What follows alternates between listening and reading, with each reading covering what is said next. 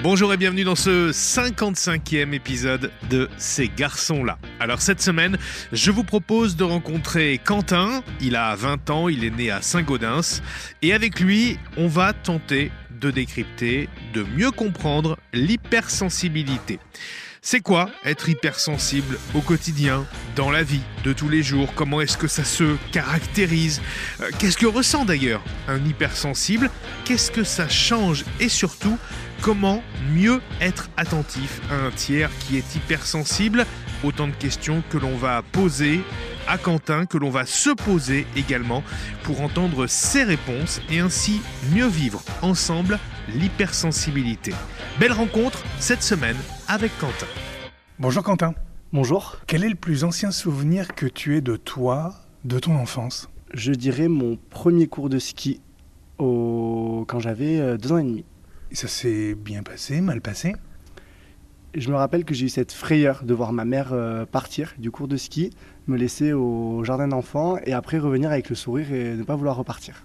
Ah ouais? Et c'est plutôt pour toi un bon souvenir, ça, ou quelque chose d'un peu triste?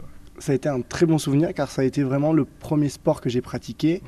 Et euh, ça reste toujours euh, l'un de mes sports préférés euh, à l'heure actuelle. Comment tu la qualifies cette enfance, Quentin Toi, plutôt heureuse, un cadre familial plutôt strict, plutôt libre, des parents gentils, aimants, plutôt durs, sévères Comment a été ton enfance? Ça a été les montagnes russes, on va dire, parce que j'ai eu une maman euh, très aimante euh, à ce niveau-là, super, mais j'ai eu un papa beaucoup plus compliqué.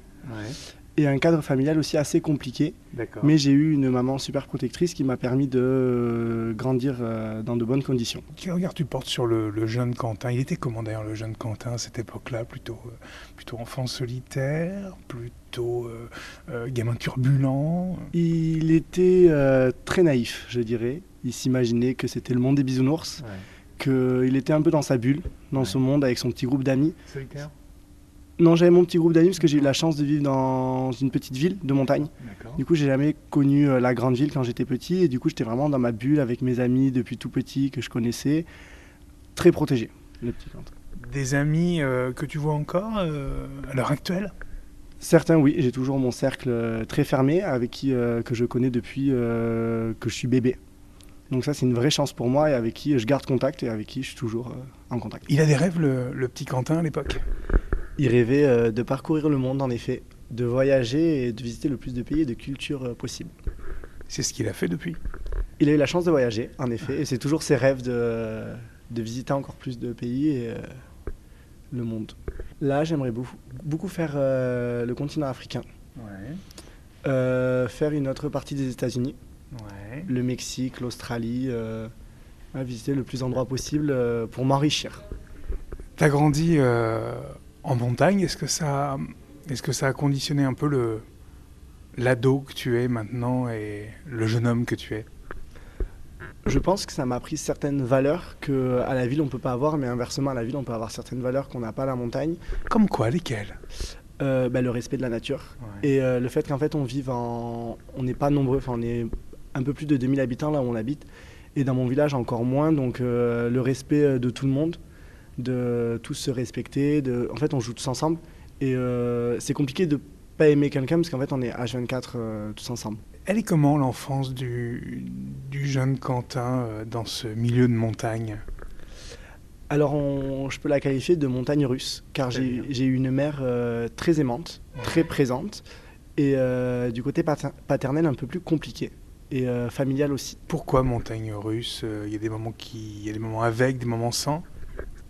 C'est ça, il y a eu des moments où ça allait super bien, tout se passait très bien, et puis tout d'un coup, euh, c'était plutôt la descente aux enfers. Quand tu dis descente aux enfers, c'est-à-dire? Ben, dès très jeune, dès l'école primaire, euh, le décès d'un ami euh, très proche à nous, Qu'est-ce qui s'est passé? Il est mort dans un accident de voiture, route de montagne, en hiver, il allait même rejoindre sa famille pour les fêtes de Noël. Et en fait, il était à la place du milieu au fond, pas attaché, et sur un virage, il y avait du verglas, ils ont... ben, ils sont passés dans le fossé. C'est quelque chose qui, t'a, qui vous a tous beaucoup marqué, euh, même dans, dans la classe, dans l'école? Oui, ben, je me rappellerai toujours ce jour où on nous l'a appris et qu'on était en ronde autour euh, de la cour. On était très petits, mais ça nous a marqué, je pense ça nous a même marqué à vie. Une- ça, ça nous a donné une leçon de vie qu'il faut vivre euh, la vie au jour le jour, qu'il faut profiter à fond, car elle peut s'arrêter à n'importe quel moment. C'est ce que tu fais maintenant? C'est ce que j'essaye de faire, en tout cas.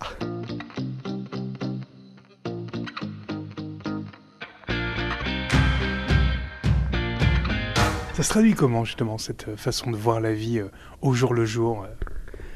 Ben, on, on va pas s'arrêter à ce que la société nous dit, on va essayer d'aller euh, de vivre notre vie. Par exemple, euh, ben, si on n'a pas forcément envie de faire euh, de longues études et qu'on a envie de parcourir le monde, ben, vivre nos rêves et pas avoir de regrets plus tard. Le jeune Quentin, il, il grandit, il, euh, il monte de classe en classe. Ça se passe comment euh, en fin de primaire, début de collège? Fin de primaire, début collège, je pense que ça a été l'une des parties de ma vie la plus compliquée. Parce que on sait que quand on passe de la CM2 à la 6e, c'est déjà assez compliqué, car euh, il y a ce chamboulement. Mais d'autant plus quand on vit euh, dans un cadre euh, familial un peu instable, on va dire, du côté de mon père, c'était le cas. Donc ça a été extrêmement compliqué.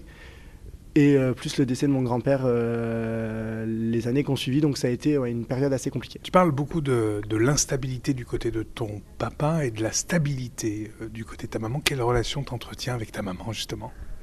Ben ma maman, je pourrais dire que c'est un peu ma meilleure amie. Ma sœur, en fait, c'est, je lui dis tout. Elle sait tout.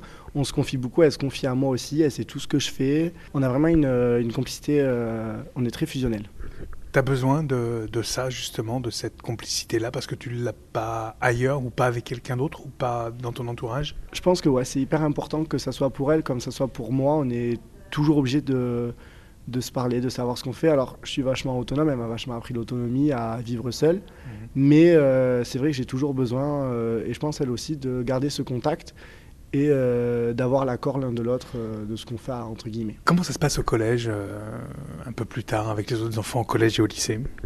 Alors j'ai toujours eu mon groupe d'amis, donc en soi j'étais un peu soutenu, mais ça a toujours été très compliqué car je me suis senti euh, assez différent des autres enfants, de par mes émotions, mon, mon vécu, on va dire, et ça a été toujours extrêmement compliqué.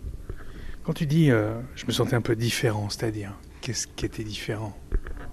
Ben, j'arrivais pas du tout à gérer mes émotions, c'est-à-dire que le- la moindre chose pouvait me faire euh, pleurer. Je les ressortais, je les ressortais comme ça mes émotions en larmes, et ça, et on sait comment à quel point les enfants ils sont cruels entre eux. Du coup, ça a été euh, rapidement des moqueries, même du harcèlement. Donc, euh, après j'ai eu la chance ouais, d'avoir des amis euh, et un entourage, une mère très pro- très protectrice qui a pu m'aider à avancer. Euh. T'as pu mettre un nom sur euh, ce que tu ressentais, sur ce que tu vivais, sur ces émotions, cette, euh, ces émotions importantes, difficiles à gérer? Euh, j'ai pu mettre un nom très tard. C'est-à-dire? Très très tard, c'est-à-dire même il y a deux ans de cela, Ouais. deux trois ans de cela. Vraiment tardivement là alors. Ouais, très tardivement, je comprenais pas et ça a été une rencontre d'une personne qui m'a marqué à vie, je pense, qui a réussi à mettre un- des mots sur ça et à, et à réussir à gérer ces émo- ce surplus d'émotions. La rencontre qui fait quoi? Euh, Qu'est-ce qui se passe dans cette rencontre? Ben, en fait, on partait tous les deux en, en séjour euh, linguistique Ouais. pour apprendre l'anglais, pour euh, découvrir le monde. Et en discutant, on s'est rendu compte que on se ressemblait beaucoup. Et du coup, on a discuté. Et euh, ma pote Dorian, elle avait déjà fait un travail, elle, sur elle-même, à ce niveau-là. Donc, elle avait déjà avancé, alors que moi, pas du tout. Et elle a réussi à m'aiguiller euh, pour faire ce travail sur euh, moi-même, que je suis toujours en train de faire d'ailleurs, pour pouvoir avancer euh, et contrôler ses émotions. Est-ce que ça serait pas l'hypersensibilité ça? Si, c'est euh, l'hypersensibilité qui est très dure à gérer quand on ne sait pas euh, la gérer, quand on la comprend pas. Mais une fois qu'on la comprend, ça, même, ça même devient une force. Est-ce que tu peux nous aider à, à caractériser ça, à mettre des mots sur l'hypersensibilité, sur ce que tu vis toi au quotidien? Pour ma part, parce que c'est vrai que chaque hypersensible est différent.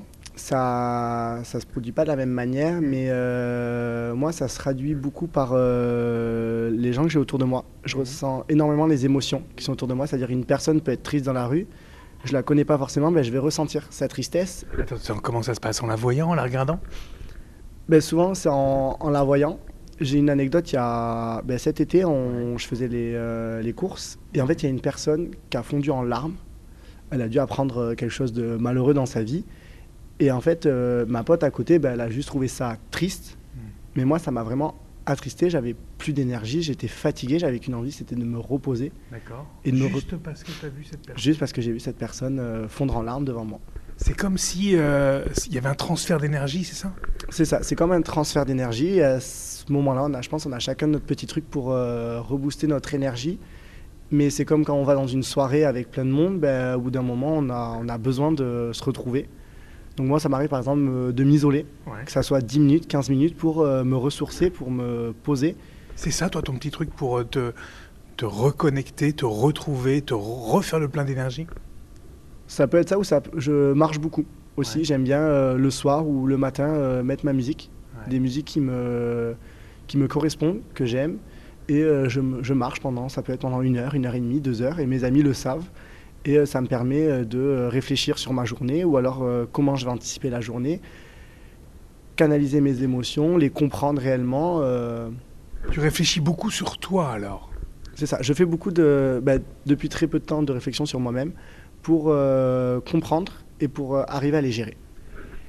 Alors, on l'a bien compris, hein, l'hypersensibilité, c'est un vrai travail du, du- du quotidien. Comment ça se traduit dans tes relations aux autres, dans ton entourage? Ça veut dire quoi? Pour nous qui peut-être avons des hypersensibles, il y en a autour de nous euh, Ça veut dire des précautions à prendre Ça veut dire euh, des comportements à adopter pour être plus, plus safe, plus respectueux avec un hypersensible? Ben, c'est vrai que j'ai, euh, en parlant avec des amis à moi qui sont pas forcément hypersensibles, ça peut euh, être extrêmement compliqué de, parce qu'il faut faire attention parce qu'il y a des sujets qui vont nous nous soucier plus que d'autres. Ça dépend de l'hypersensible. Ça peut être la cause animale, ça peut être plein d'autres trucs. Et, euh, et c'est vrai qu'il y a, c'est pas un vocabulaire, je dirais, à avoir, mais euh, certains mots à faire attention ou pas dépasser la limite, car on a euh, les émotions qui nous rattrapent plus vite que prévu. Et on peut blesser une personne hypersensible alors que de base ça pourrait ne pas blesser. Par un mot, par une attitude? C'est ça, par un mot, par une attitude. le gestuel aussi, parce qu'en fait un hypersensible, on analyse beaucoup les gens, leur manière de, de se comporter avec nous, de parler, de regarder. On- Enfin, moi je sais que j'analyse énormément, que ce soit en soirée ou autre dans la rue, euh, j'analyse beaucoup les gens pour voir leur comportement. Tu parles beaucoup d'analyse, tu parles beaucoup de, de regard, de, de- de faire attention à- aux autres. Est-ce que être hypersensible, c'est plus fatigant? Je pense qu'au dé- au début, quand on ne sait pas le contrôler, ça devient, ça devient fatigant, ça devient euh, même un fardeau. Et euh, pour certains, c'est extrêmement compliqué, mais une fois qu'on. Je pense qu'on rencontre cette personne qui nous permet de comprendre l'hypersensibilité et qu'on commence à vraiment faire un travail sur soi, qu'on fait de la recherche, ça devient vraiment une force. Parce que je pense que dans ce monde, il y a besoin de personnes hypersensibles et euh, je pense même que c'est une qualité et une force euh, pour nous. Qu'est-ce que ça apporte justement au monde des personnes comme toi qui sont hypersensibles? Je pense qu'on est vachement empathique Ouais. par rapport à une partie de la population. On, on va plus facilement se mettre à la place des autres. Et, euh, et ça, faut faire aussi attention car des fois on s'oublie. On pense aux autres avant de penser à nous. Mais euh, je pense que l'hypersensible se retrouve beaucoup dans les métiers euh, de rapport avec l'humain ou les animaux, où euh, on arrive à prendre soin des autres et on arrive à mieux comprendre les personnes. C'est marrant, ce serait pas un peu un métier comme ça que tu aurais choisi? Si l'ani- l'animation, c'est ça qui m'a fait choisir ça. Alors attention, l'animation, pas n'importe laquelle, tu peux développer. Ben, moi, je fais de l'animation en camping et euh, en séjour de vacances. Mhm. Donc ça permet d'être avec un public euh, plus jeune. Ouais. Et euh, moi, c'est un peu ça mon, ma bouffée d'air frais. Car euh, ils sont tellement insouciants, les enfants, quand on voit des. Surtout les 8, les 8-11 ans, ils sont insouciants, ils, sont, ils vivent dans un monde de bisounours et c'est un peu ce que j'aime. Et ça permet aussi de faire. Ça nous fait du bien. Et on arrive aussi à détecter à cet âge-là des, des enfants qui sont hypersensibles. Ça t'est déjà arrivé d'en, découvrir, d'en détecter à- entre 8 et 11 ans? Euh, oui, l'année dernière, en séjour de vacances. Comment tu, comment tu gères un enfant hypersensible alors? Là, du coup, ça va peut-être intéresser beaucoup de parents. Alors, comment gérer? Après, nous, c'est dur parce que souvent, c'est que sur une à deux semaines qu'on le voit. Mais euh, les parents? On leur, oui, on essaie de prévenir les parents. Après, on leur, on leur dit pas, euh, c'est loin d'être une maladie. C'est pas, faut pas du tout aller chez le médecin, loin de là.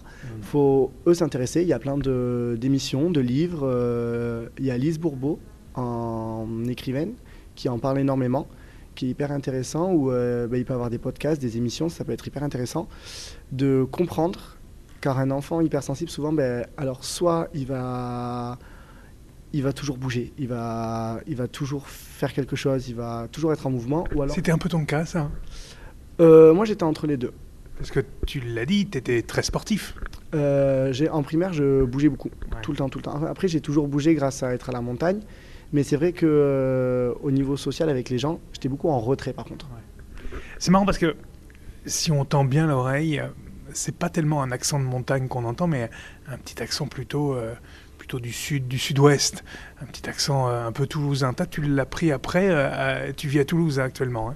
C'est ça. J'y vis à Toulouse. Enfin, j'ai mon appartement à Toulouse, mais euh, avec mon métier, je bouge un peu partout. C'est-à-dire qu'il y a pas plus tard que 10 heures, j'étais dans les Alpes. Demain, je serai sur Fréjus. Donc euh, après, dans même pas trois mois, je serai sur Narbonne. Donc c'est vrai que je bouge beaucoup, mais j'ai toujours l'accent du sud. J'aime le garder parce que je trouve que c'est un bel accent qu'on a euh, et ça permet de rester à mes racines. euh.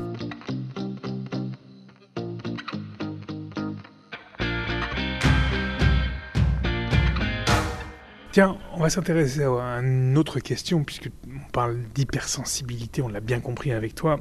Une autre question qui est celle de, des sentiments amoureux, parce qu'ils sont évidemment euh, difficiles à gérer, en tout cas ne se gèrent pas pareil lorsqu'on est hypersensible.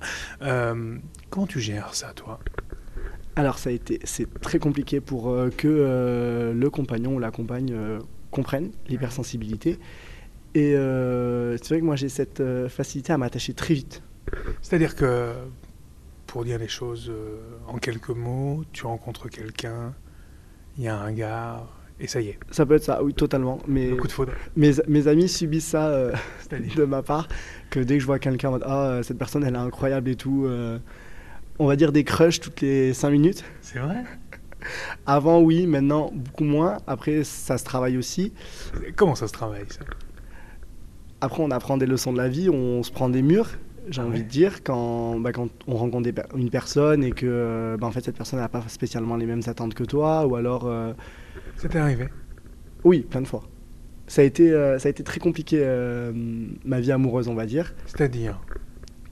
Euh, ben, je me, on va dire que je- fallait que je fasse un travail sur moi. Il faut que je le fasse toujours un travail sur moi avant.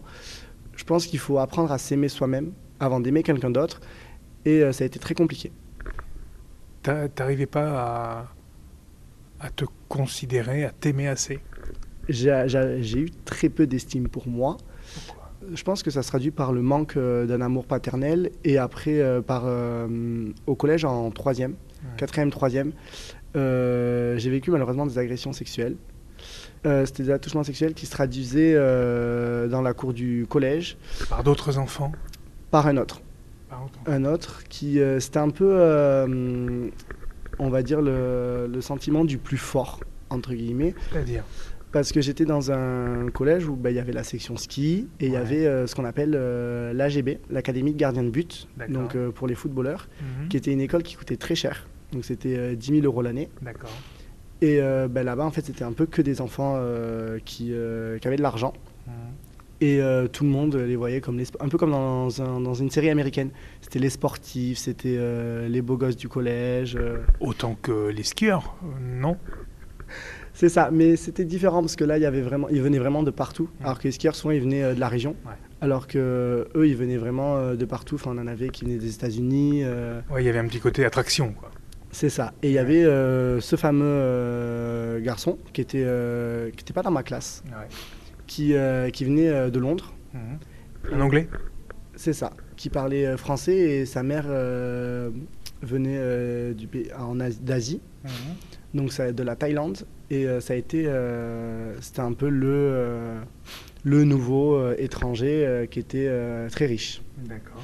Donc c'est-à-dire que tout le monde était ami avec lui et il a dépassé certaines limites euh, qui pour moi n'auraient pas dû dépasser. Ça s'est traduit par euh, des attouchements, des agressions. Euh, T'as pu dénoncer tout ça? Ça a été par des attouchements donc euh, dans la cour du collège qui pour lui était un jeu. Et qui ne l'était évidemment pas pour toi. totalement par du verbal aussi, Ouais. des mots qui Des pour attaques verbales, voilà, des insultes. des insultes. Et euh, non, malheureusement, là, ça n'a pas porté en justice, car ça a été, euh, bah, en fait, le temps que moi je m'en rende compte réellement, Tu puisses parler? Que je puisse parler, ça a mis à peu près trois ans. Ah oui, c'est trop. Donc euh, au lycée. Et c'est quand j'ai décidé en- d'en parler que, en fait, j'arrivais pas à sauter le pas pour aller réellement à la gendarmerie. Du coup, ça a été sur Internet, faire une pré, pré-plainte. Et, euh, et en fait, j'avais eu des soucis de téléphone, du coup, j'arrivais pas à répondre au téléphone. Et la gendarmerie sont venus chez mon père, alors que ben, ils n'ont pas le droit de, le dire, de, la, non, enfin, de le dire euh, aux parents. Et en fait, c'est ce qu'ils ont, ils dit à mon père. Et du coup, ben, mon père a appelé ma mère. Et du coup, après, mon père m'a appelé. Et, euh, depuis ce jour-là, je ne suis pas retourné pour en parler. J'ai décidé de faire un travail sur moi-même. Et on m'a clairement dit que c'était peine perdue et que ça changera rien. Est-ce que tu penses que s'il y avait eu quelque chose, ça aurait pu t'aider toi à mieux te construire, te reconstruire après ça? S'il y avait eu sanction Je pense que ça m'aurait aidé d'une part parce que ben, les gens pensaient que je mentais. Et je pense que moi déjà, je me serais senti en mode ça s'est vraiment passé, c'était pas dans ma tête, c'est pas moi qui l'ai imaginé.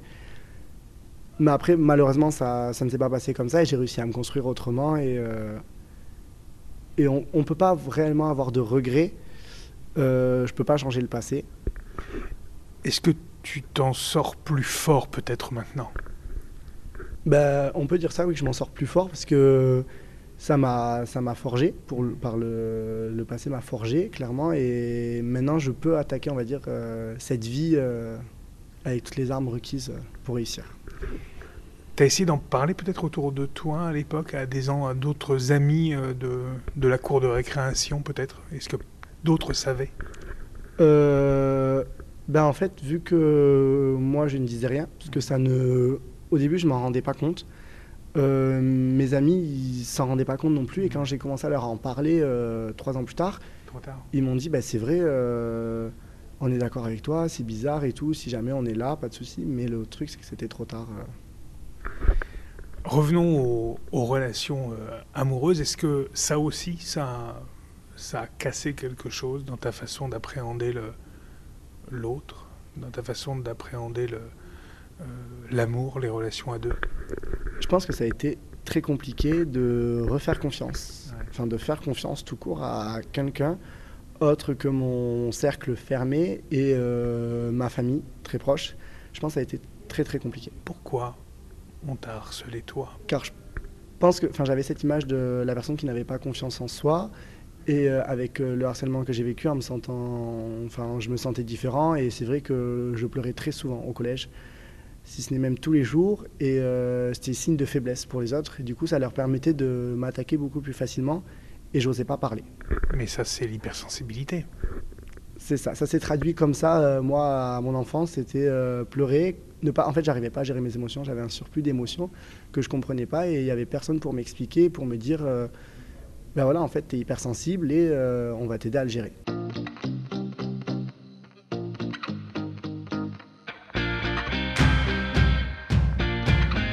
Quel conseil tu donnerais à quelqu'un qui maintenant pense peut-être qu'il ou elle est hypersensible La première chose que je conseillerais, c'est de se rapprocher de quelqu'un. Ça peut être euh, sur les réseaux sociaux. Il y a beaucoup de comptes Instagram comme Supersensible qui en parle, qui fait des posts, ou alors de, de chercher sur Internet, que ce soit des émissions, des podcasts, pour mieux comprendre, ou des livres. Aller à la FNAC, demander à l'accueil de la FNAC bon, voilà, des livres euh, sur euh, l'hypersensibilité. Je pense que c'est très important de- d'en parler ou de- d'abord de, se renseigner. Ça t'a aidé, ce genre de compte Instagram, euh, euh, ce genre de livre? Euh, oui, ça a pu m'aider à avancer. C'est vrai, je vais souvent à la FNAC voir s'il y a de nouveaux livres à propos de ça, pour pouvoir les lire. Euh, oui, bah après moi j'ai Lise Bourbeau, euh, l'écrivaine qui euh, j'adore ses livres, que je lis énormément. Et euh, après aussi non, beaucoup d'émissions là-dessus, euh, ou sur le compte Instagram euh, super sensible, que, où je lis tous les posts euh, pour mieux comprendre et pour pouvoir mieux en parler après derrière. Cette hypersensibilité au quotidien, elle peut perturber aussi ton, ton travail, peut-être? C'est très compliqué pour un cadre professionnel car Ah ouais. si on est dans une équipe qui ne partage pas les mêmes valeurs que nous ou alors qui où ils comprennent pas l'hypersensibilité, ça peut mener à des conflits et à nous, à notre mal-être euh, intérieur Et après, on peut se renfermer, refermer nos émotions en nous. Et c'est tout ce qu'il ne faut pas euh, garder toutes nos émotions. Car après, on a un surplus, on a un surplus. Et rien que une petite réflexion va nous faire exploser alors que ça fait euh, des mois qu'on encaisse euh, toutes les émotions qu'on a. C'est quoi le conseil que tu pourrais donner à l'entourage d'un hypersensible? Nous qui sommes peut-être dans l'entourage de quelqu'un qui, comme toi, peut être hypersensible, qu'est-ce qu'il faut absolument faire et absolument ne pas faire peut-être? Ce qu'il faut faire, je pense, c'est être à l'écoute. L'écouter quand il a besoin ou euh, l'aider et même se renseigner euh, sur l'hypersensibilité pour pouvoir euh, comprendre ce qu'il vit, mhm. même si c'est toujours très dur. Et je pense à ne pas faire c'est des remarques ou un jugement. Parce que le, je pense que le jugement, c'est la pire chose qu'on peut vivre, surtout de personnes proches de nous que les gens nous jugent, ne comprennent pas. Or, ne pas comprendre, je peux moi le comprendre qu'une personne n'arrive pas à accepter qu'on soit hypersensible, mais ne pas être dans le jugement. Comment tu le vois, cet avenir qui est le tien? Euh, Monter les échelons, on va dire, au niveau professionnel dans l'animation. Euh, là, j'ai commencé à être formateur euh, BAFA, donc brevet d'aptitude aux fonctions d'animateur, continuer là-dedans. Et pourquoi pas continuer à, me professionnaliser là-dedans, passer responsable et euh, continuer à voyager. Comment tes, tes parents ils, voient cette hypersensibilité maintenant? Euh, ils, le savent Oui, enfin, ma mère, oui, après on n'en a jamais réellement parlé car on le, il n'y a, a, jamais eu de soucis à ce niveau-là. Euh, j'ai jamais eu une, euh, de grosses crises euh, quand j'étais quand j'étais chez elle. Mais pourtant, tu le disais, tu pleurais presque tous les jours à l'école. Je pleurais tous les jours, mais j'en parlais pas. J'avais du mal à passer ce cap de parler. Mmh. Mais après, je, on, on, le vit bien, et, mais on n'en discute pas spécialement entre nous.